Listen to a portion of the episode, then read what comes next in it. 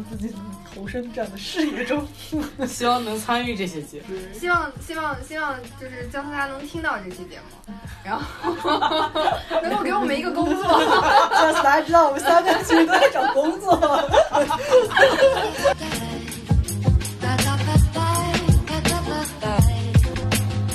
那我们说说综艺吧，我们说说我们想聊的综艺。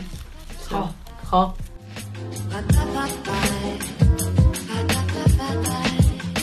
特别想想聊这个，是因为觉得这个这个形式还挺特别的。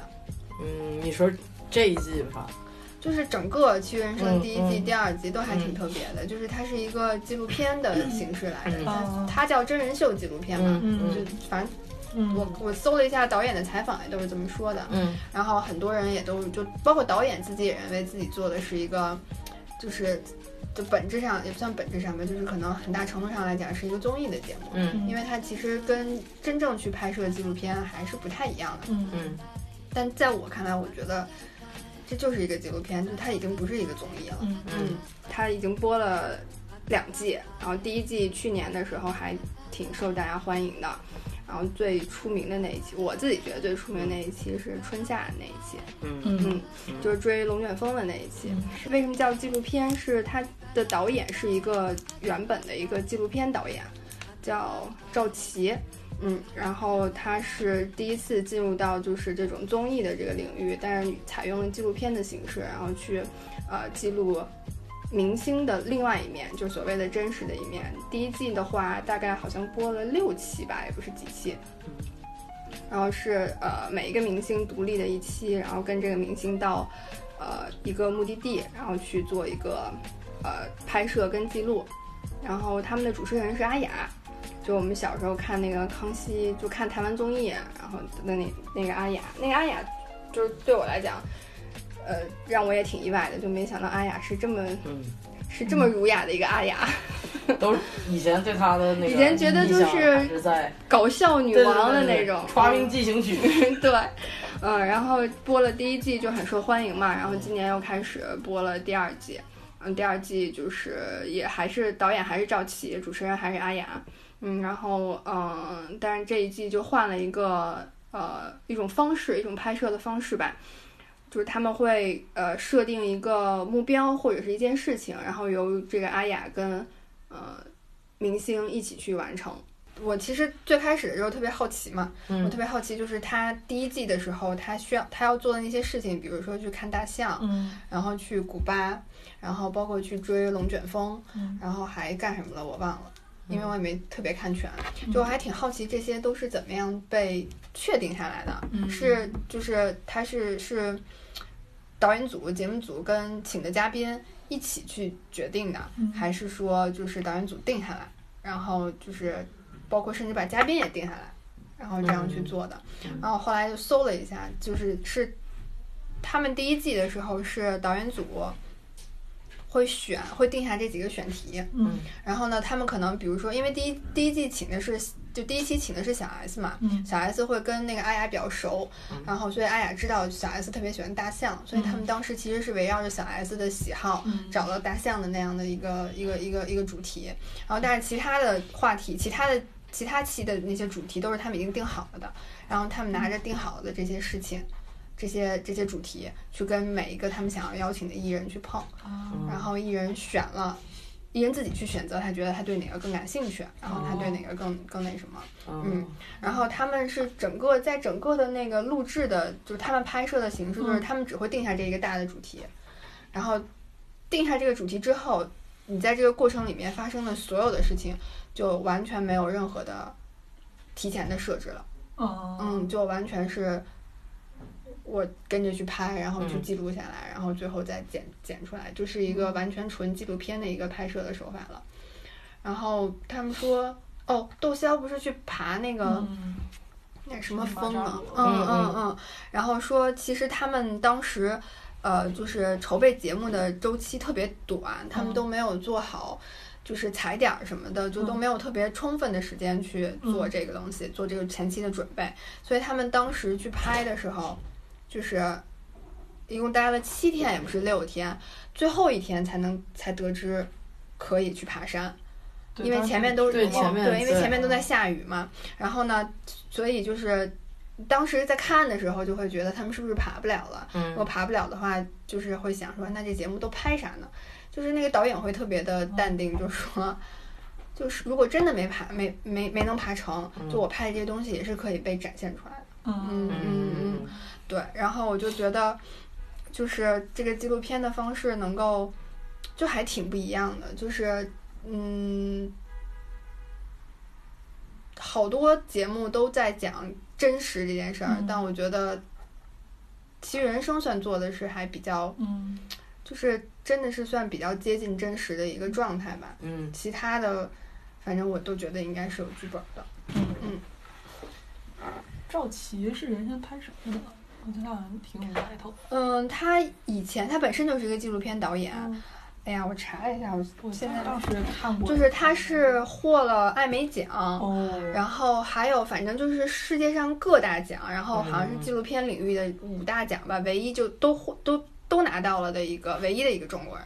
哦，然后他们的那个摄影师叫孙孙少光还是叫孙晓光啊？嗯，就也是拿过艾美奖，然后拿过纽约电影节嗯，大奖的人。嗯，所以他们的整个很厉害。嗯，他们整个的那个拍出来那个质感也特别不一样。嗯，哦，对，那个商城，嗯，然后他还获过金马奖。嗯，嗯好厉害。嗯，我觉得这个节目还挺好的，就是你能看到真的嗨为止。真的明星另外的那些艺人另外的一个状态，我觉得比那些什么所谓的真人秀、观察类的节目，更好一点，就真实。嗯，就是就是是真人嘛，它不是个秀。嗯。嗯嗯。不过那些明星，嗯我会觉得，反正那明星明星也是抱着一个，只能是说他演出了大部分真实吧，嗯。是自己的真实演不是怎么说演的是自己的，嗯，没有演别人的剧本了，但他肯定也是会会有演示的对，，嗯去做什么，嗯。所以他这一季其实就换了一种方法，让嘉宾跟阿雅一起去完成一件事情。啊，嗯，就他其实还是有一个变化。类似任务的一个设定。嗯嗯嗯，然后他可能其实就是他也不会单纯的就是说我去采访你，然后问你问题这种，他其实是通过做这个事情，你在做这个事情的过程当中，他去展现你这个人。我觉得那个那个这种方式，可能对于艺人来讲，对于明星来讲，他要演的那个成分，就演的难度就要高了。嗯嗯对嗯，对，但但是我我看了这个第二季就，可能就是还是不太舒服的一个点，就反而是因为这个任务设置的问题啊。为什么呀？就我就是会觉得，尤其是就就是反倒他做了这些事儿，然后出了很多波折，嗯。尤其是第一期和第二期啊，就是第一期 Angelababy 那就不说了，他嗯。他的事儿那么多，然后第二期就是就是就是冯绍峰冯绍峰那一期，然后又麦田怪圈儿，然后又跟人发生冲突，嗯。我觉得很抓嘛。就是我看这个剧，就是我我能理解生活中也很抓嘛，有些事儿你说出来也不信，嗯。但点就是因为我们太不相信这些东西了。嗯。反而让我觉得就就这么巧嘛，你就录个三五天，然后一个礼拜，然后所有的抓马事情都会在这几天突然爆发，嗯，然后就尤其是冯绍峰那一期，我甚至不喜欢，甚至比 Angelababy 那一期还不喜欢。嗯，我觉得 Angelababy 那一期是就 Angelababy 是那个样子，嗯就还好吧，这是人性的问题。但是冯绍峰那一期就是所有的人都有那个问题，就所有人都很抓马，就是这个人就开始 YouTube 直播了，然后就开始我就要导，就是要怎么着你了，我要找到你，我要破坏你，然后这帮人就藏着躲着，哎，我就觉得就是干嘛在拍电影吗？就是哦，对，这我也有这个感受，我当时也就觉得。嗯嗯，然后我就觉得，我我我看到那期的时候，我也觉得就是，哎，这个是不是有剧本，对，或者是是不是就是有这样的一个，可能也不一定是真实，不一定是完全是剧本啊，可能确实有这么样一个冲突，嗯但是可能用了一个还比较，就他可能夸大了这个东西，对，冯绍峰最后他的转变让我觉得好看一些，嗯其他我都觉得非常假，我嗯就觉得在干什么？嗯。其实我觉得，就是新一季里面，嗯就是刘雯那一期是最像上一季的。对，嗯但这个故事没有刘雯也依然很动人。嗯对，就是这个你找谁来拍，都会很好看。然后这个故事你又偏偏找刘若来拍，就是觉得哇天呐，他太适合了。然后这个故事又动人，他只要什么都不干就去做这件事情，就很好看。嗯又聊到那个仅三天可见了，嗯因为他俩是一天更新。然后我看，我看完于正再看大鹏，我觉得大鹏人太真实了，太谦逊了，太真诚了，我太喜欢了。他演成什么样我都不觉得做作。那你去看受益人了吗？大鹏大鹏大鹏灵魂拷问。没有，我不敢看。这就搞得有点煽情了嘛，因为那集我也没看。嗯，那就大概讲一下。可以，那个大鹏那一期，他们去的是贵州，嗯，他们的那个重点的一个人群是留守儿童，嗯就是他爸爸妈妈全部都外出打工了嘛，嗯然后家里只有小孩自己，嗯然后是小学小升初，他们六年级，嗯他们有一个足球队，嗯他们要赢下那个就是县里的，是县里还是市里的？县县，市里的这个冠军，就这个比赛，如果他们能赢得冠军的话，他们这些所有的足球队的队员都是可以升到他们县的重点初中的。嗯然后就是请大鹏去，是想要大鹏代班两天教练，就带几天吧，那个嗯教练，然后带他们训练，嗯。然后呃帮助他们去完成最后的比赛，给他们加油什么的。嗯。大鹏在这五六天的过程里面，然后跟小孩相处，除了带他们训练，然后还会去到他们家里，嗯。然后就是为了能够更了解他们嘛，嗯。更更亲近这些，嗯，大概是这样的一个，嗯。就是最后他们也有请到一些留守儿童的父母从外面回到、嗯。呃家乡，然后去看小孩的这个最后一场总冠军的这个嗯。总决赛，然后小然后这个就他们也都拿到了那个冠军，嗯最后真的拿到了第一名，然后所有人都能够上重点初中，嗯。然后大鹏跟阿雅就是庆为了庆祝拿到第一，然后嗯带他们出去玩了一趟。嗯。呃，就是大鹏特别打动我的一点是他第一天带就是就是带班教练，嗯。就第一次认识嘛，嗯。跟那些小朋友，然后他很希望他们能赢，嗯。然后但是那天不知道为什么就是小小朋友的这个状态好像不太好，嗯。然后大鹏就一直在鼓励他们，嗯。然后呢，但大鹏有点着急，嗯。然后最后就他发现情绪啊，然后包括动作啊都没有办法调动起来，嗯。然后他就让所有的人都停下训练，然后他们就坐在那个草草地上，然后大鹏就说那个我不知道你们怎么了，就一直在问他们，你们是不高兴了吗？嗯。是我做的哪些地方做的不好，嗯。然后让你们不高兴了，就他觉得很抱歉，嗯。然后但是他真的是希望你们能拿到第一，然后嗯。希望你们能够，嗯。呃，我能够尽我所能去帮助到你们，就是在那那个我还挺感动的，啊，因为他是，就是他是完全放下他自己了，嗯就是就我所谓的放下他自己是，他有那种使命感，啊，而且他是真的想要帮助他们，对而且他希望他们拿到冠军。对，而且他说。我如果惹到你们不高兴，我很对不起。就这个话，他可能重复了有两三次。嗯嗯嗯，那个那个让我觉得还挺嗯，挺感动的。中间有一段我我不知道你记不记得，就是有一个小女孩儿，然后她她很小，然后她也就是比赛决决赛的当天嘛，然后他不是六年级，嗯所以他没有，所以他没有上场的机会嘛。嗯然后他当时跟大鹏表达就是说他妈妈当天走了，然后去打工了，然后他就很难过。然后大鹏就是答应他说你能，我可以让你上场踢比赛，然后就去跟那些人说能不能协调一场比赛，然后那些人说。呃，没有报名的是不可以上场的，但是可以踢一场友谊赛。就是那一刻是让我非常非常难受的，就是因为我小时候就是这样。就我小的时候，因为我我爸我我爸就是也是其常年出去嘛，我是小时候属于半个留守儿童吧。我基本上在每一年开学的前一前一几天，我早上一睁眼，我爸就会走，他总会在我没有起床之前就离开家，嗯，就是不想去面对那个时刻。对嗯对对，所以我小时候就对那一天非常的痛苦。嗯就无法接受，然后一直到现在也觉得这件事情很痛苦。然后当看到那那个时刻的，就是觉得他什么事儿我都能原谅他，对对对，就带入自己情绪了吧。嗯，就我那，就是我其实能懂留守儿童不，我觉得就是那件事情痛苦的点，对我痛苦的点并不是贫穷，就是留守儿童他爱的缺失，没有对陪伴。对，嗯就即使我我妈我妈在我身边，然后我也觉得这个东西它就是有缺失的，你没有办法去补上一些东西、嗯啊嗯。嗯然后他走的那一天的那个失落感，然后是小孩儿，虽然也是他可能踢了一场球赛，他真的就好了，但是他会永远记得这一天。嗯对，嗯对然后他后面，我觉得大鹏难受的也不是贫穷这个点，因为我觉得如果你单纯从贫穷这个点，这个事儿已经是老生常谈了，其实嗯没有必要，就是就没有必要因为这件事情你去帮他，嗯你给钱就好了。嗯嗯，但是你要解决的问题，你痛苦的问题是在于那个问题，就是爱的缺失的问题啊，嗯嗯是打动我的。对，但其实还有一个嗯点是让我觉得还挺无奈的。嗯就是阿雅在给每一个孩子打电话，就父母打电话说希望他们能够回来去看这个比赛。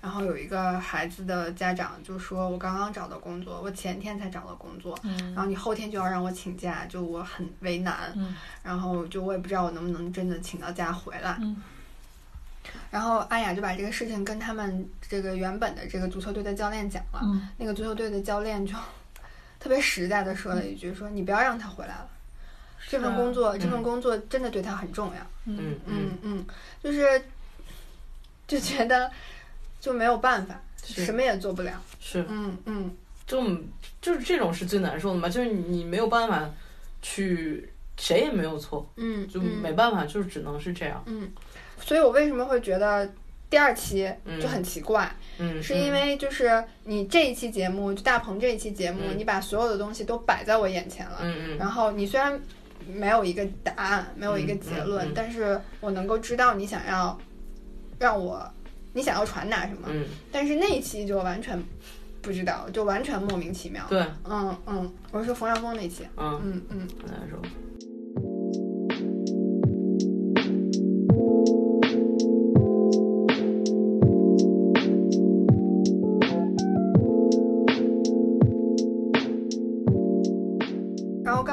那个仅三天可见，为什么看完于正那期就觉得 大鹏我们从于正这期开始讲吗？可以。也可以吧？嗯嗯因为我觉得你可以简单先介绍一下“仅三天可见”这个，但应该大家都知道，我猜。嗯，你来介绍吧，我我觉得你来介绍很适合。对，《仅三天可见是》是姜思达最最新出的一个节目，嗯然后他是说通过三天跟一个呃受访对象一个近距离的接触，然后那个去呃做一个这样的一个三天的一个记录，嗯然后再做一个对话，然后同时能够得出算是得出一个结论吗？就是采访者姜思达作为采访者，他对受访对象的这样的一个嗯一个感受吧。嗯，然后我觉得这个节目特别有意思的一点，就以前的访谈类的节目，都是只有受访对象是才是被观察的对象，嗯。然后但是这个节目它其实把采访的人跟被采访的人都视作一个观察的对象，采访的人也被同样的放到了跟呃被采访的人一样的地位。他们重就是他们所有的感受，他们所有的反应都得到了一个同样的一个嗯。嗯重视跟呈现，然后这个呈现也都是无限接近真实的。我觉得它很重要的一个关键词，它说是那个社交节目。嗯啊，我觉得他他他可能把关注点放在了那个关系上，就是像你嗯说的，他是同时有防着跟被防着，就他本身就没有太区分防着和被防着，而可能嗯看的是两个人怎么在三天的相处中建立一个什么关系。因为我觉得他嗯最后对对对那个姜思达的那个问题，一直都是说你怎么评价你们的关系，就未来的关系会怎么样嗯嗯嗯嗯然后我觉得好像这个是他的重点，嗯我的感受是。因为“仅三天可见”这个名字就还嗯。挺吸引人的嘛，嗯。因为就是我我我其实说实话，我刚开始以为这个节目真的仅三天可见，对，我真的以为就是那个上线三天，然后 三天之后就没有了我。那好着急，是不是？我那好认真的问小姑说：“那那期我还能看吗？是不是已经没了 对，然后然后我还有特别去找这个节目的官方微博，我就想看他会不会留下这个嗯前面第一期的节目，然后后来发现是我自己想多了。啊但是很有趣，我觉得姜思达刚开始肯定这么想的嘛。？”嗯嗯姜思达这个节目，我觉得跟其他访谈类节目不一样的就是，嗯、我有看过他最开始做这个节目的宣传片，就是姜思达做这个节目，不管你看他他海报的包装，还是他整个节目的，都是比如开一扇门，开一扇窗，然后他所有关于这个节目的预告都拍他自己，没有拍明星。嗯然后他有表达一件事情，他觉得跟一个人的相处，或者跟这个人，就是说像杨儿说的社交实验这件事情，最后得出来的结果都是你从这个人身上看到了自己，你永远就是存在一个很主观的东西，嗯。然后去拿你的世界观去跟这个人探讨，就是了解。嗯。然后我我对这个节目就是觉得说，三天这个，然后后面看了很多期，然后他也有表达说三天为什么会这样觉得，就是说三天就是你足够可能会稍微的慢慢的能走进这个人的内心，嗯。但又没有就是就是说有一些受不了、反感、受不了，就是这个东西他觉得是一个比较好的时间点，能结束这件事情。就刚好也是能够呼应他的那个每每一集的开头，就是我打开一扇窗，打开一扇门，嗯然后给到一个呃可能性，让大家去走进这个人。对对，而且他他有讲过说，他这个综艺节目每一每一集的片头都是后录的，都是他剪完这个片子之后看，然后感受，然后再去补录前面他觉得他要给这个东西的片头是什么。嗯，这是我觉得他做整个这个东西是非常棒的。讲一下嗯就是第一次看到这个节目的一个感受吧。嗯，这个因为这个形式也挺啊也挺挺挺好玩的嘛。我第一次看这个节目，主要我我觉得啊是这样，我我对姜思达任何的节目都可以看，就属于只要姜思达出什么东西，甚至他发冲着微博人来的，对我都会看，因为我嗯真的很喜欢他，嗯我觉得他很多东西，嗯、我很认同嗯啊。嗯然后他第一期讲谢娜吧，就是我没什么感受，而且、嗯。而且你知道谢娜那一天是跟冯绍峰那个一天上线的，嗯，你能想到那天晚上就是我的心情有天。多糟吗？嗯，那所以以所以我能这么理解吗？第一期其实有一点点失望。我对姜思达也还是不失望。嗯因为姜思达也就是像你刚才说的，他还是呈现了他一个采访者的态度，嗯他他他的那个态度和观点还是我认同的，嗯只不过就是只不过就是谢娜这个人，他呈现出来的状态让我觉得就还是那个样子，你没有从这个节目里面看到任何不一样的东西，嗯他已经就是他以为这就是他的真实了，嗯嗯嗯他没有办法再呈现真实了。嗯就是我觉得这是人挺恐怖的一点，就是我看谢娜那一期，就像姜思达，姜思达最后总结的那一期，他说，呃，他就是一个很开心、很正能量、很积极、很向上的人，嗯然后也没有什么缺点，没有什么就是大概就是攻不破嘛，嗯就是总结来说。然后姜思达最后说了一句：“但我就是喜欢破碎的人。”嗯就是他其实有隐约的表达说我。我不理解这件事情，嗯我不理解一个人为什么能活成这样，但我也接受一个人活成这样。嗯但我的观点就是说，姜思达他可能吧，有一些话他没有办法说，但是就我的点来说，我觉得现在也已经意识不到自己就是不真实的一个人。就是可能他长期活在这样的状况下、这样的环境里面、这样的嗯状态下，就他已经洗脑了。对，嗯呃，因为现在在中间说了一句话，他说从我进入这个行业开始，我就加入了一场真人秀。他说我我一场秀就要可能活到我退出的那一天，我已经演了二十年，就是这也是他最大的真实了。对，就是他可能已经就是现在已经没有办法感受到自己真实的在哪儿了。然后他有评价说，姜思达有问他说说，你觉得你和张杰你们两个人谁更善良一点？就是他直接就说他觉得是张杰更善良一点，他觉得自己还是有很多嗯很负面的地方。但是你从他的表象来看，你完全不知，就是你完全感受不到他有什么负能量的地方。嗯但是就是这个人，就是他很多自相矛盾的地方，嗯，很 很奇怪。然后他，但是他又能圆回来，圆不回来他就不圆了。毕竟他是一主持人嘛，就是他嗯圆的也比较好。然后后面就让人觉得很乏味，就是你你别在这儿说了，我也不想听。你在，就他并不是一个思想没有深度到很浅薄的人，嗯但他就表现的很浅薄，就让人觉得你在戏弄我，嗯，你受到了玩弄，在戏弄我吗？你糟糕的心情糟糕的是这一点。错，你在戏弄我吗？就是你我在看你，就是你这个演出也不好看啊，嗯嗯对吧？嗯你哪怕你像冯绍峰，你给我演一点 drama 的气场，对吧？虽然我也很生气，我这个人好刁钻啊！好难满足。对对对对对，谢娜那期我没看嘛，然后我是看了池子那一期，因为我还挺好奇池子这个人。就是池子讲到他妈妈生病的那个事情，其实让我特别意外的是，我从来没有想到过他会讲。嗯嗯，然后再让我更进一步的，就是让我感觉到，就是姜思达在整个的他跟人相处的过程当中，然后他在采访的过程当中，就是 他能够撬动别人。嗯嗯，对，就这个是让我觉得就是以前看的那些采访的节目，很多都是那种社会类的访谈嘛，嗯。然后就是那种专门去就是那种新闻的那种，嗯。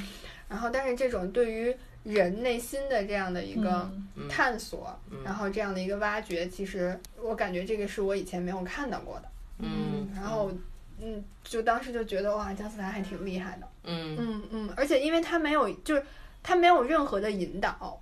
池子在说他母亲的、他妈妈的事情的时候，我觉得姜思达肯定也很意外，他也没有想到，他很震撼，对他也没有想到他嗯。真的会讲出来，而且讲出来的是这样的一件事情。嗯。嗯。嗯，就除了对池子有了一个不一样的一个了解之后，就对姜思达也会有一个不一样的，嗯。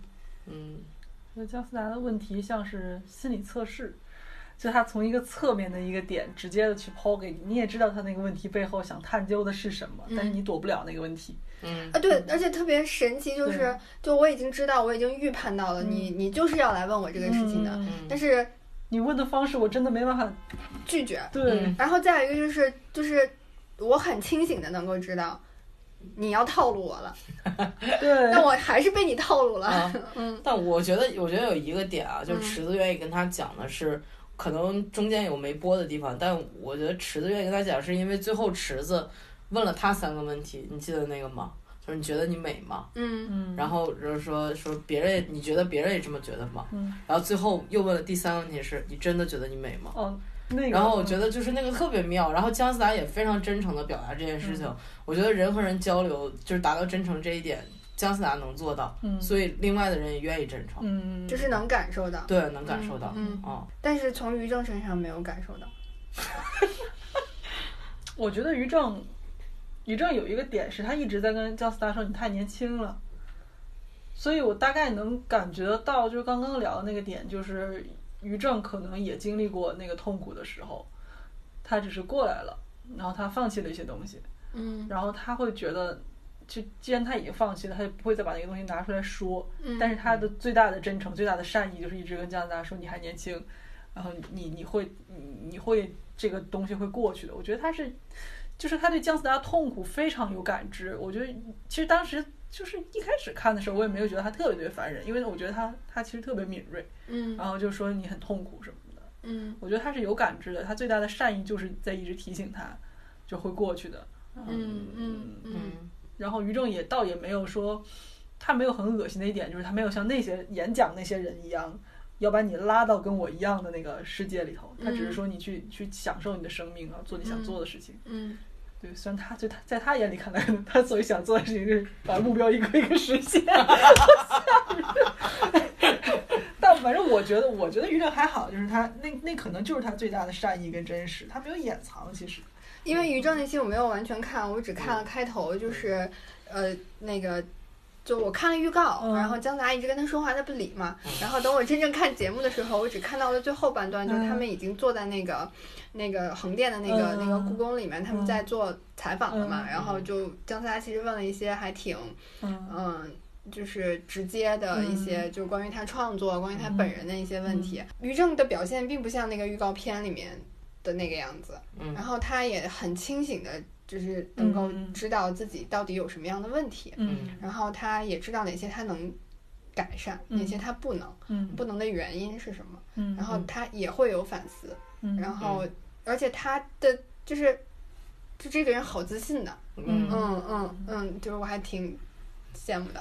嗯，攻不破的这个人是，嗯啊，嗯嗯。他跟希腊那种攻不破不一样，嗯，就是他知道什么是对是错，谢娜好像有点搞不明白，嗯。有点就是不清楚的样嗯。子，，但但但就因为我没看现在那期就即便是攻不破，我觉得那个采访也挺成功的。嗯嗯嗯，就是至少能够让我对于于正有一个，嗯。我不能说是解开误解吧，嗯。然后就是只是至少是说哦，原来他会这么想。嗯嗯。嗯。嗯但我我最后的点就是特别怪，我就是当时看到他最后的点就是嗯。我在强烈的告诉自己，要很认真的告诉我自己，你不能带对人有偏见。嗯。就是我其实可能跟姜思达态度比较像，就是那种嗯。感觉，就是，哎，我我我在告诉我自己你是错的，就我需要强烈的告诉自己，嗯。你是错的，你不能带着这么多偏见去看一个人。嗯。其实他也没有那么差，嗯。我也知道这个事情是对的，但就是我心里很不愿意接受。嗯。就是你看郑哥那个阶段，就是我是在自己跟自己在抗争这件事情，嗯。就就只能说像江达最后说，就是我能接受我的地图里面有这样一个人贴在那儿，嗯。嗯呃，也就这样子了，而且还得是强迫自己去这样子。嗯。嗯。就我是这种，就我不像你们好像就是觉得哦还可以，我是只能强迫自己觉得他还可以，我是有点那样子的，就比较固执吧，啊嗯相对来说，嗯就可能他，因为我觉得他可能跟你就是像那个一个色相环一样，他跟你是正好相对的，但可能跟我们之间还有一些角度夹角，对没有到完全对立的那种，应该应该啊就会有一点有一些的特质是让人最不能忍受的。哦那个你不是说有一个导演的手记吗？哦，对哦对对对对，嗯，那个我特别没有看，你要不你给我讲讲？特别没有看。嗯，你讲吧。杨然那天我们俩聊嘛，然后就是讲那个粉粉头发的那个导演，然后大概就是讲他去说姜思达那个时候，嗯我也有感觉到那个感觉，就是我我是一个就是我觉得我跟姜思达稍微有点像的点就是，我会觉得我朋友向我袒袒袒露脆弱。是信任我，我会觉得哇，这一刻我是一个很信任的朋友，嗯。我会为这一刻感到高兴。就我是那种人，所以我会觉得说，如果你这个人每天就是跟我嘻嘻哈哈，然后什么也就这样子，然后我也觉得你是一个好人，然后或者怎么样，但我就觉得也没什么，我有什么我需要帮助的事情，我也可能不会告诉你。嗯嗯，对，就觉得我们好像也没有迈过那个坎我是属于那种人。嗯。所以当当那个那个女生说姜思达说你好像你就是一时想找到人家弱点，你觉得这是一个好的相处模式吗？嗯啊，那那个时刻是我觉得我自己有问题，对，就是我会觉得、哦哦，我好像也是这样的。我好像也有这个问题，就是你你为什么不能判定说你这个朋友就是有很多情绪，嗯就在自己消化，他不愿意跟别人消化，嗯，但嗯，他心里就不拿你当做一个好朋友嘛，也也不一定。这一点有点像你们东北人，就觉得这个人不抽烟不喝酒就不值得交，对对对，我会觉得没有缺点的人。啊，对嗯对，不抽烟不喝酒嘛，就是觉得这个人好像，哎，没有什么弱点，不贪色，就跟那个，就是那个什么什么官场上面嗯。找不到这个人弱点，你就很难攻破这个人，嗯。啊，这人就特别可怕。就没法送礼嘛，对，很可怕是是很可怕，很可嗯怕嗯，对，我会觉得说我，我跟那个粉头发导演那句话的理解是我感觉姜思达已经带着一个太大的偏见跟攻击性去采访于正了，嗯。就是我觉得他心态已经崩了。对他的心态，首先就是他觉得于正对自己有恶意，那个恶意很可能是他的那个那种想找到你弱点的那个最开始的那种有一点像恶意的那个东西，弹到于正身上又弹回来的，嗯对对对。嗯所以于正一直说他不好看，我觉得很可能是因为于正一开始也能感觉到你就是要来过来挖我的一些自卑啊什么的那种感觉啊。我觉得于正是一个敏锐的人，我我嗯通过那个看下来，他们都带着自己的预设跟偏见去相处了嘛。然后我觉得，如果这个节目的那个焦点是在于相处的话，那可能就会觉得这种相处模式本身就是两个人都戴着有色眼镜入的场，啊那种感觉。那如果是这样的话，嗯。那其实对于姜思达来讲，他可能在每一段关系里面都是戴着有色眼镜来入场。嗯，嗯，嗯。这时候又到了十三幺 那句话，我们每个人都带着偏见看世界，如果没有偏见，那你就没有看法。刚刚也说了，是一个社交关系类的节目嘛，然后就是现在只播了三期，嗯。然后三期展示展现了三种不同的嗯。相处模式，三种不同的社交关系，就是嗯，因为我没有都看全，就有唯一看全了的，能不能帮我们总结一下？总结一下。啊，嗯，就是这三种相处的模式，这三种社交关系，嗯，或者你可以选一个你觉得你最喜欢的，或者你最讨厌的。最讨厌的刚刚已经讲了，对吧？嗯嗯。于正我嗯嗯。我最喜欢的当然池子那一期了，嗯，就是嗯。我完全能感受到，就是就是姜思达他怎么啊，他去他有一个印象最深的就是他去跟他们去野炊嗯。那一天晚上，姜思达过得非常不舒适，嗯。就就好像我去参加了一个社交场，我的全场尴尬，我也知道他大概的尴尬是什么样子，嗯。就是他跟他们话题也没什么聊的，嗯。然后，所以我能感受到，就是最后，呃，池子跟他说那番话的时候，如果是我啊，我会觉得我欠了这个人一个大人情。嗯，就这个人，我们感情没有到这里，但是他给了我这个反馈，一直就是头一天晚上那个社交场，我觉得他第二天肯定不会跟我说这些话。嗯。嗯。第二天他突然给我说了这个话，我就觉得我操，我这很，嗯，我是一个很那样子的人，我怎么就是好像挺狭隘的，然后没没想到这个人给了我，但是姜思达特别冷静的最后说了一段话，就是说，如果你说我和池子以后会变成一个每天都交流的人，也不会，但是我们会成为一个彼此照顾的关系。嗯。我觉得这件事情就是对姜思达应该触动非常非常大，嗯。然后那一期也对我自己的触动非常大。我觉得就是你你就是我们很多人主观上面对感情的判断特别的不准确。嗯。啊，就是就我吧，反正我反正很很不准确。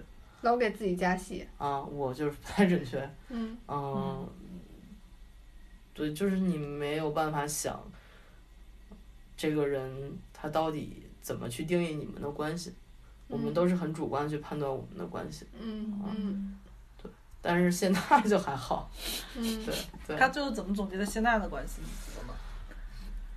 最后总结，其实他谢娜的关系是特别怪，因为他从进场就有聊到他跟谢娜的连接是这样，就是因为姜思达有跟马薇薇吵架嘛，嗯然后他被骂上热搜嘛，然后谢娜当时不认识姜思达，嗯。甚至就是姜思达也没有认也没有见过他，嗯。然后谢娜在微博上说我很喜欢姜思达，嗯。然后说当天那个姜思达他妈就跟姜思达说说谢娜是你的恩人，然后姜思达说因为恩人这两个字让我不知道怎么跟这个人相处，然后他说他最开始相处是一个很忐忑的状态，他不知道怎么跟这个人相处，然后就是谢娜有一种就是自来熟那种感觉嘛，嗯他他就是见你可能会挎着姜思达，然后姜思达也表达说可能因为有恩人这个标签儿，所以我没有很抗拒。对，然后但是他说他在他最后说的是，呃，慢慢的相处中，我放下了恩人这个词儿，觉得我们能平等的相处吧。嗯啊，我觉得这是一个非常非常大的改变吧。嗯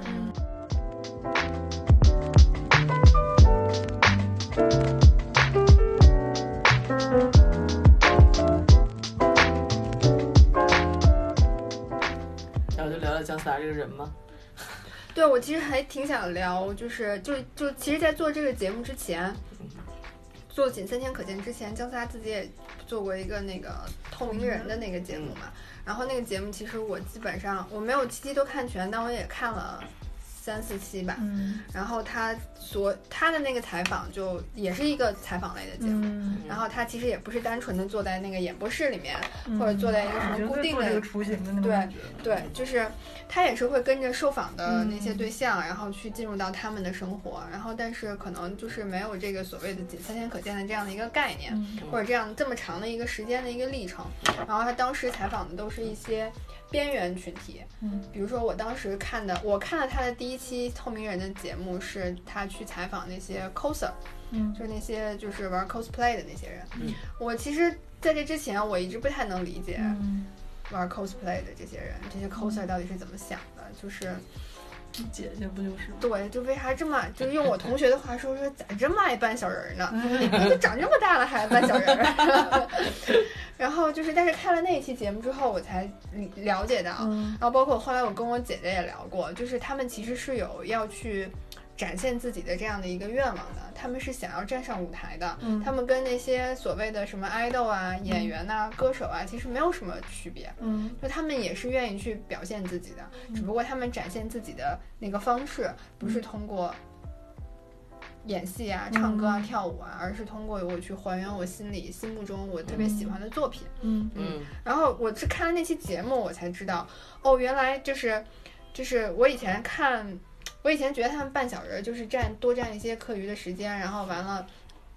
买一些就是以后再也不会穿得上的衣服，花浪费点钱，就是瞎花点钱，嗯然后呢，再花点时间，然后可能还能学个什么针线活儿之类的，改改衣服这种。剪毛。对，但是后来发现，就是他们自己是有比赛的，嗯嗯，然后他们是要去有这种，就也有这种竞争的这种关系存在的，然后他们拿到了就是，就是。到目前为止吧，反正 coser 我觉得还是在用爱发电的，嗯嗯嗯嗯嗯但是就是能够理解说，哦，原来他们去扮小人儿这件事情不是真的扮小人儿，嗯嗯嗯嗯，对，所以就是透明人那个节目，我当时也觉得是，而且他那个节目其实不长，嗯还挺适合现在的这种节奏，嗯包括人看视频的这个长度。嗯然后信息量也没有特别的密集，然后但是当时给我最大的感受就是，它好像打开了一扇通向另外一个世界的嗯窗户一样。嗯然后我通过它，我透过它这个节目，嗯然后去看到了不一样的东西。嗯然后这些人就真的很像他那个节目的名字，就这些人确实在我们的生活里面，我们的社会里就是透明的。嗯，嗯嗯。但也就是窗户纸，也没有很难打开。但我觉得，就是嗯嗯，怎么讲？就是我觉得做到这儿就够了，是吗？就至少对于我来讲是够了的。嗯嗯啊嗯嗯我我看透明人第一期，我最早记得的一期啊，就是讲追星的，就是我我刚开始对追星这件事情也是大部分网民的状态，就是你们为什么要做这样的事情？问问为什？么为什么要要花钱花很多钱？然后你们到底在干什么？嗯然后我也就很刻板印象，觉得肯定就是低龄，嗯然后呃学历不高，嗯什么之类的吧。然后我看了那一期节目，他邀请的是一个博士生，嗯然后他就是给王俊凯，然后喜欢王俊凯还是喜欢王源，我不记得了，反正就是，反正也是花很多钱，然后做很多事情，然后大概讲他为什么要做这件事情。嗯我是那一次第一次理解这件事情，就像我花钱看摇滚乐一样，嗯就你凭什么把这件事情定义的这么低级？嗯你你你有什么权利做这样的事情？嗯然后我才认识杨然的。嗯然后，所以我认识杨然的那个时候，我已经破除了一些我心里的想法，嗯，是我就比较能接受这件事情了。那杨然为饭圈女孩证明了。对对，然后我又觉得他其实也非常非常有深度，然后嗯思想也不是我想象的那个样子，就嗯又一次印证了这个观点。嗯就我之前只是告诉我自己，你凭什么这样做？现在我是说，你根本就没有能力这样做，就是现在就是印证了这一点嗯啊嗯啊。嗯然后透明人，你看你看有什么？你这样一说，我会觉得他就是嗯他形容于正的那个世界观，其实他整个做节目都是那种世界观的感觉，就是这一幅地图嗯。是平的，对。就是大家没有高低的那个层次感，只是你不知道那个地儿有一个小旗子，这个地儿有个小旗子，原来那些世界这个各个角旗子是落，红色的，那个旗子是蓝色的。原来世界各个角落都有人在住，对嗯对。就是那种感觉。嗯。对，我觉得这个世界观还挺心胸很宽广啊，嗯，很很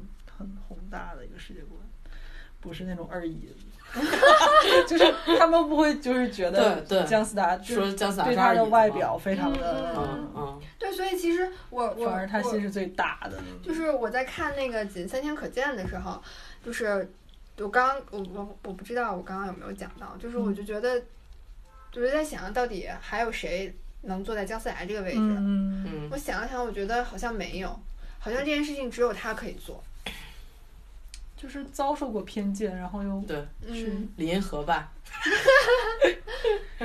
我看过一点点李银河的一些东西，嗯我会觉得，嗯，他可能年纪大了，嗯他有一点老人的固执或者是啊固有的东西，在他的思维里头了。我觉得他不是那种会坦坦开一切的那种人。嗯我看过黄伟文的一个节目这样说，嗯那个节目我忘了叫什么了，但它很很就那个名字就很广东语的那种，嗯很广东话的那个文化。但是它大概就是说，让他找了就是林夕、容祖儿他那些好朋友，每个人嗯说一个自己最讨厌什么，就全都是很负面的。嗯然后他就说最讨厌蠢人，最讨厌这个那个。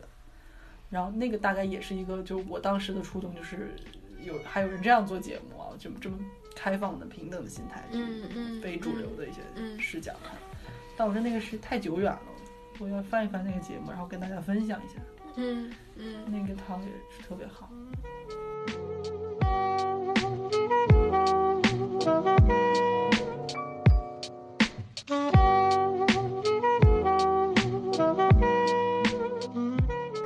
就今天为什么会想要讲这两个节目，嗯都是觉得这两个节目其实就是在去挖掘人嗯真实的那个样子。嗯，然后但是我有一个，嗯，看的时候我就在想，就是真实的标准，嗯。就真实的定义到底是什么？就怎么样才算是真实的？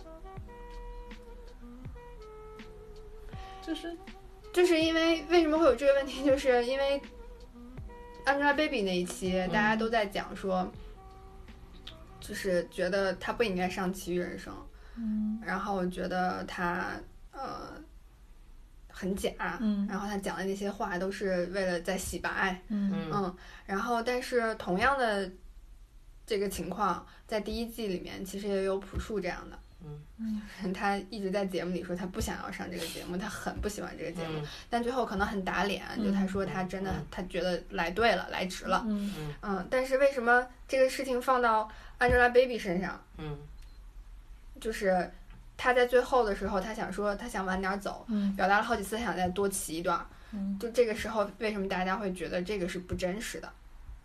嗯，就我觉得，就我就在想，哎，那到底就是这个真实是，我们应该是以什么样的标准、嗯什么样的程度，然后去来衡量这个东西？为什么朴树的那样大家就觉得是真实的他？Angelababy 这个就不是真实的 Angelababy 吗？她难道在最后的那个阶段，她真的想要去再多骑一段儿，想要晚走一点儿的那个心情、那个想法，不是真实的吗？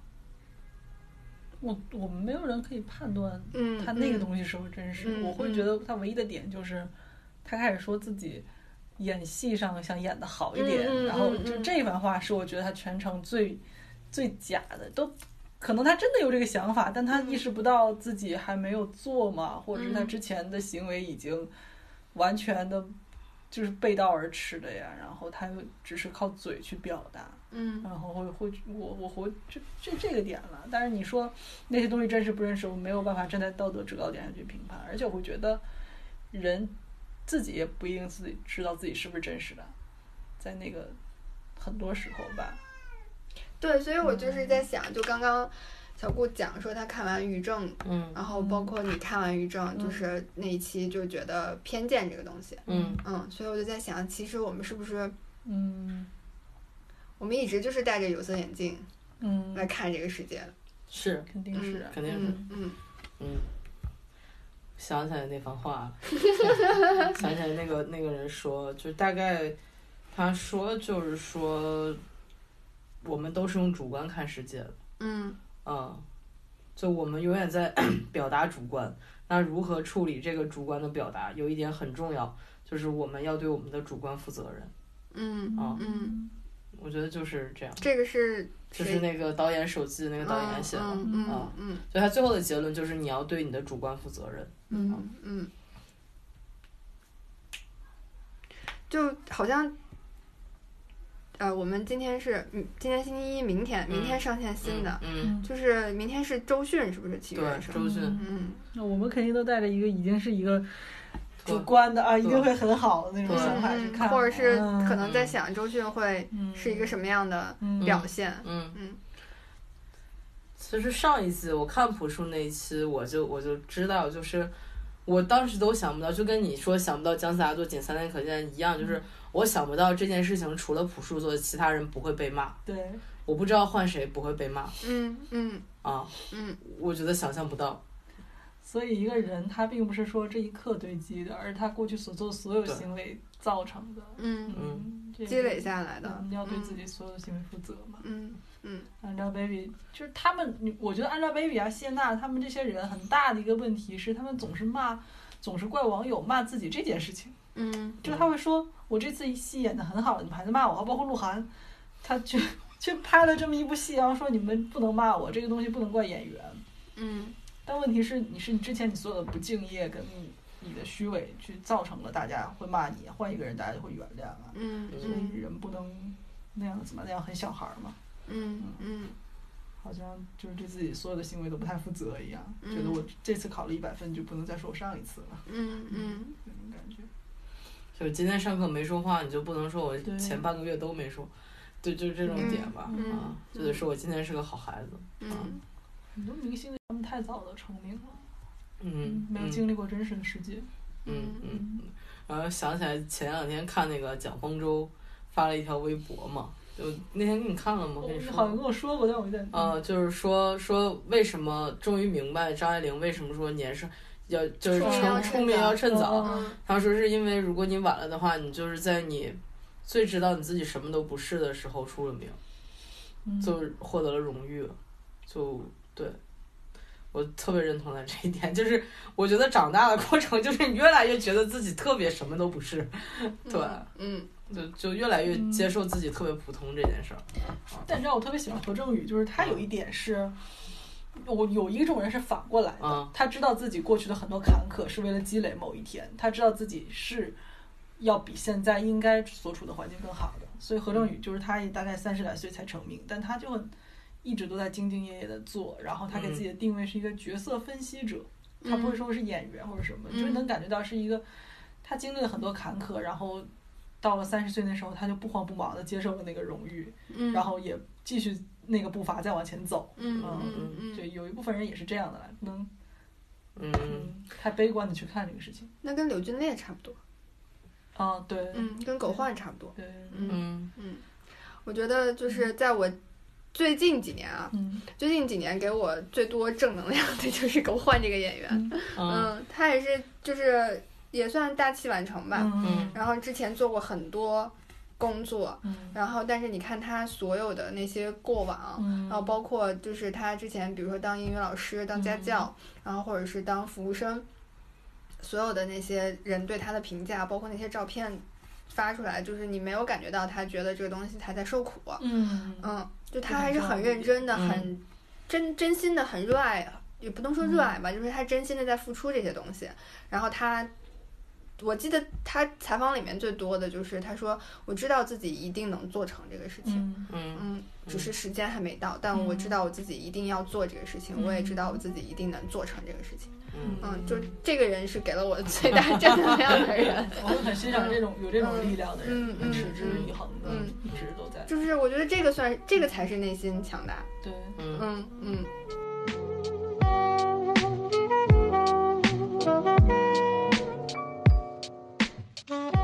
就是我不知道《仅三天可见》一共有多少期，那还，真不知道，没看过。嗯嗯。然后我问这个问题是我还挺期待，我不知道姜思达下一下一部下一个节目，嗯嗯，下一次他会再再做出什么东西来，嗯他太棒了，他他真的是现在就是让我觉得真的是一个很可爱的人，就可爱，可以嗯就是就是那种可爱，就是嗯他应该被很多人爱的那种人，是很值得爱。的嗯，就是仅三天可见，还有其余人生，给我觉得让我觉得。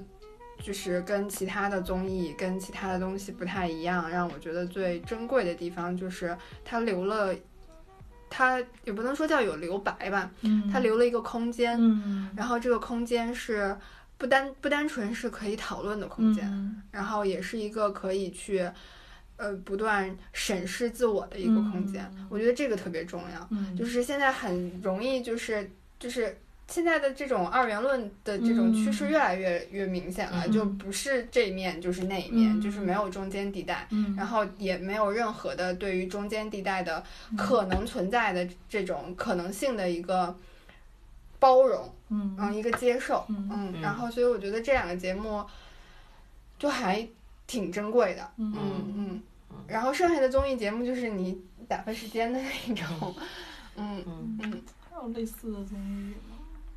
可以再去看看姜思达的《陷入僵局》。春夏是陷入僵局吗？春夏不是，就是 SK two 的一个事儿。哦哦，是跟嗯，陷入僵局是姜思达中间也，我觉得姜思达现在进入了就是彻底的安利安利姜思达的环节 时间，对，姜 他冲他妈哭是那个，冲他哭就是他的一篇文章，他公众号有一篇文章。他有一个视频，他妈陷入僵局。啊啊嗯，他陷入僵局，他是当时也是做了一个实验品嘛，嗯，就是就是录他自己，啊全程录他自己，就有点像姜思达版的《奇遇人生》。哎，那这我好像记得我看过一啊期，就是他说他要到新疆，也不是哪儿，啊然后他要拍一张照片，然后拍的就特别行为艺术的那种，大家都不能理解。然后他的那个节目组的成员就是说你不明白你为什么要拍这个东西，因为还挺复杂的。嗯然后就也不是挺复杂，就是挺不好弄的。嗯对嗯嗯，然后但他就说他一定要拍，他拍完之后，其实我也没看懂那个是什么，是是那是是是现在的将军，嗯你知道拍的是什么吗？嗯拍的他是拍的他的梦，啊，好可爱呀！就是他做了梦，然后他做了梦，梦到那个场景，然后他起来以后就画了这幅画，嗯。然后正好他有一个同事是新疆的，他导演是新疆人嘛，然后正好那个导演在新疆结婚，他们整个公司又去新疆，他就跟他同事说，我想实现我一个愿望，就是说今天我们来到新疆，我们可以实现每一个人的愿望，就我们这一年可能每一个人都要提出一个自己的愿望，然后我们来实现它。嗯。然后姜思达提出的愿望就是我要真实的拍到那一张照片，嗯对，就我要把我的那幅画拍成照片。嗯然后对他也实现了别人的想法啦，愿望。就当然，就就是最后其实，呃，我有看他有一个，因为跟姜思达一起工作的还有一个人是两个人吧，是他的大学室友，嗯就是一个叫什么呀，叫张浩吧，那个男的，他其实他其实评价那个姜思达这件事情，就是说。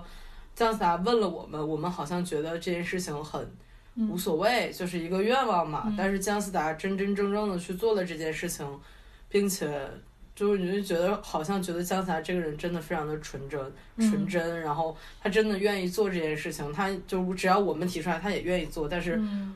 我会觉得自己没有提出这样，我们把这件事情当做了一个玩笑，嗯会觉得自己很不好。嗯。啊，大概就是这个样。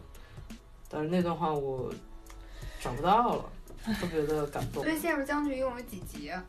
嗯，六七集吧。对，他总是这样子，就是做一个东西，然后做的你也不知道结束了，也不知道就是结没结束，然后就就没了。没了。然后过一阵儿就告诉你出了一个新的，然后新的依然很好看，就 你也就不会怪他为什么之前那个结束了，是这样子。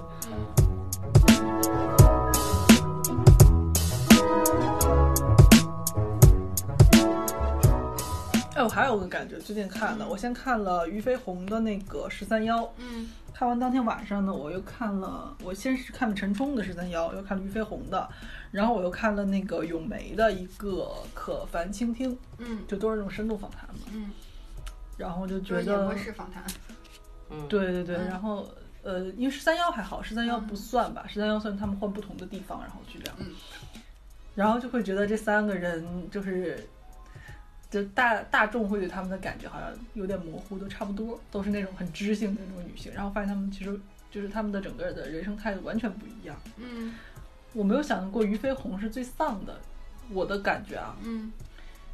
他会就说，呃，有一个问题，比如类似于说你对女权怎么看？因为他他自己说他去看武则天，然后他聊到武则天的时候，他是真的眼睛放光，开始说，你知道他那个施政就是不施布什么那种政策，他真的了解，然后说这个男人都做不到的这种魄力，然后又嗯无自卑这种魄力，就跟嗯许知远说，然后。嗯，就明显他很崇拜这种人吧。然后许知远就问他女权的一些问题，说你是女权主义者吗？他说，我觉得首先女性这个世界就是这样子的，你要先接受。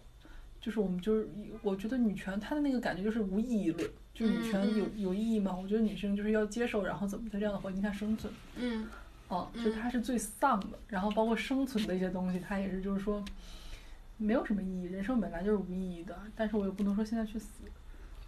啊，就是俞飞鸿，他我他没有我说的这么的嗯 这样子就但他整个就传达，然后他他会说，哎，我这在节目里头说这种话对年轻人不太好，嗯。但他就是这么想的，他其实很真实，他就嗯。肯定就这么想的，很认真的问嗯徐志远说。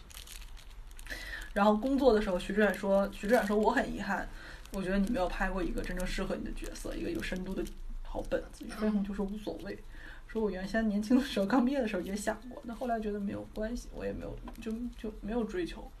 他爱表演，但他没有追求。嗯然后徐志远说，你觉得你有天分吗？嗯，我是有感知力的。嗯就是对自我、对世界，好像都是一种丧丧的感觉。我没有想过，就是他那么美的一个人，嗯她应该是最得天独厚的一个人，嗯哦，却是这样子的。但是我觉得，就因为我没有看那期节目，嗯但是我听完你说的这个事情，我觉得嗯。就虽然他很丧，但我觉得他还挺幸运的，是就是他能够接受这件事情。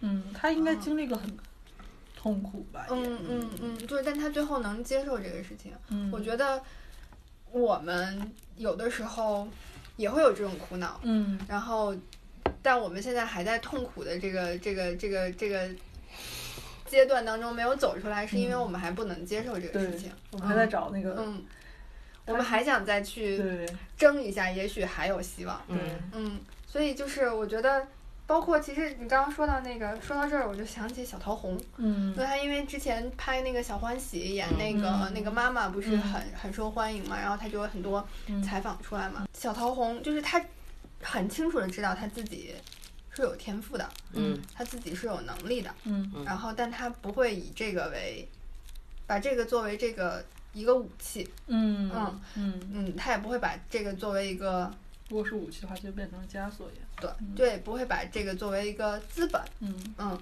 然后他是反而是让他就他把他自己放到就他在工作的时候，他让自己去享受这个东西，嗯。但是工作结束之后，他还有他自己的生活，嗯。嗯，然后他就是对那些所谓的奖，嗯，然后所谓的名，然后所谓的利，就是他就觉得这个跟他没有关系，嗯。就他工作，他去演话剧，他去拍戏，这个嗯。钱拿回来了，这份工作就结束了。嗯嗯。然后还有包括就是，呃，就是，其实我觉得像小桃红这种，就是你看她那个形象，你不会想到她是一个特别独立的一个女性。他们两口子应该很嗯很她有一个，她有一个采访，然后就是说，她不会把她自己的情绪的这个决定权交给别人。嗯嗯她说有一次她跟徐峥吵架，嗯然后呢，那个徐峥就说，呃，就是徐是徐峥的问题，徐峥的错。然后就是小桃红就很生气，很难过。然后呢，徐峥当时还在一边还在想说，哎呀，我应该要怎么样道歉，我怎么样才能让他高兴，或者怎么样的，就怎么才能让他不生气不难过。嗯然后转眼小桃红就特别跟没事人似的，然后特别高兴的跟他说另外一个什么什么事儿。嗯然后徐峥就很纳闷儿嘛，徐峥说你。就好了，嗯我这还想办法想让你开心呢。嗯然后呢，那个陶峰就就说我开不开心为什么要由你来决定呢？嗯嗯嗯，就是跟他的形象完全不一样。嗯主要跟他跟他演的英子妈的形象不太一样，英子妈的形象应该是遥控器在一个人手中。对对对对，所以就是我觉得，就是虽然俞飞鸿的想法可能比较丧，嗯但我其实觉得是很幸运的。我有的时候甚至觉得，我可能永远都没有办法走出这个痛苦的阶段。我可能，我可能会一直去寻找，我可能会一直较劲。嗯嗯嗯，所以就是我还挺羡慕那种，就是他有自己的，就是就是逻辑自洽的人。嗯，嗯就他构建了属于一个他自己的逻辑世界。嗯能理解为什么他们那个年纪去学佛了，嗯都会信佛，嗯能理解，嗯应该都是那种嗯找不到答案了。嗯嗯嗯，嗯。那陈冲跟咏梅呢？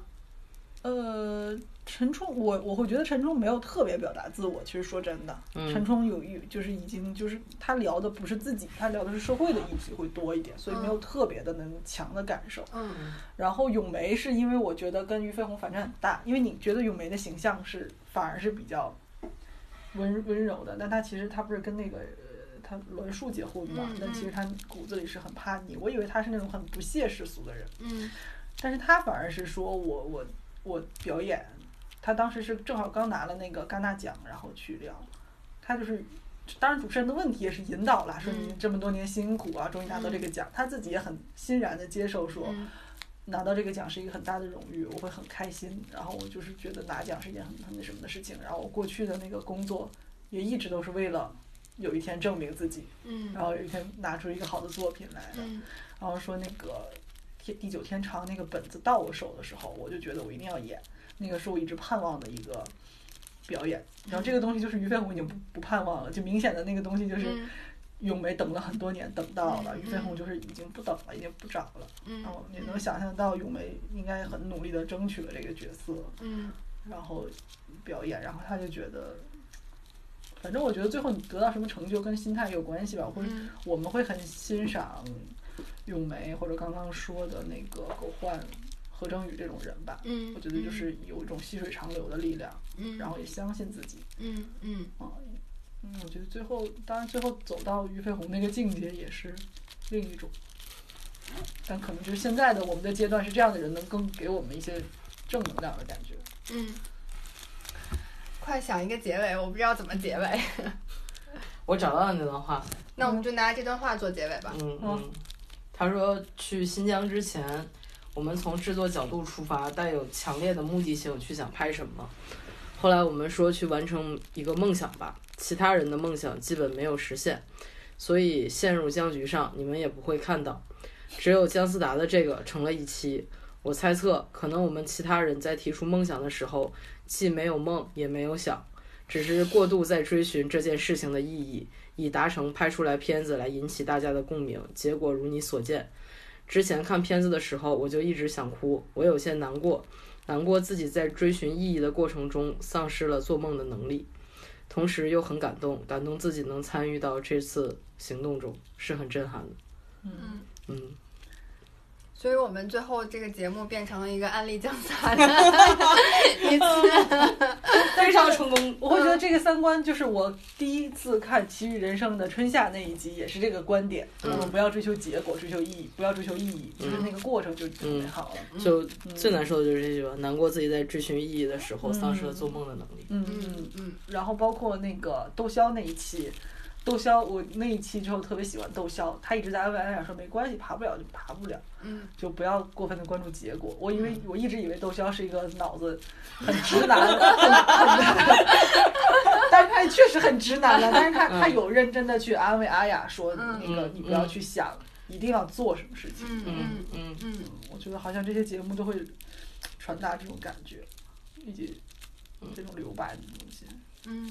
嗯希望以后能有多一点这样的节目。嗯，嗯嗯嗯，哎，好希望自己能投身这样的事业中。